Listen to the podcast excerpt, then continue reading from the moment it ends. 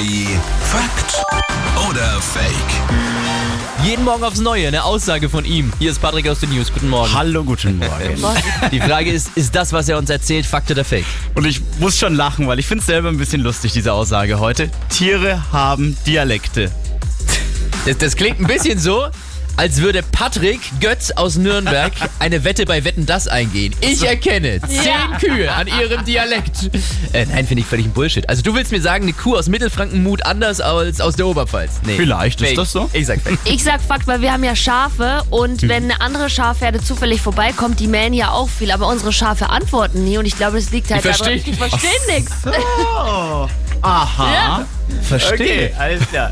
Tiere haben Dialekte. Fakt. Ja, Was? ganz viele Arten haben einen Dialekt, egal ob das jetzt Wale, Elefanten, Affen, Vögel oder Schafe sind.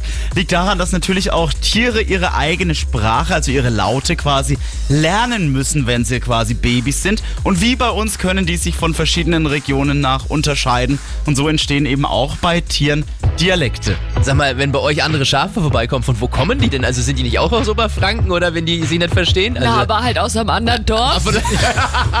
Weißt doch, wie das da ist. ist auf jedem Dorf schon wieder. Alles klar. Okay, hier ist Energy. Guten Morgen. Morgen.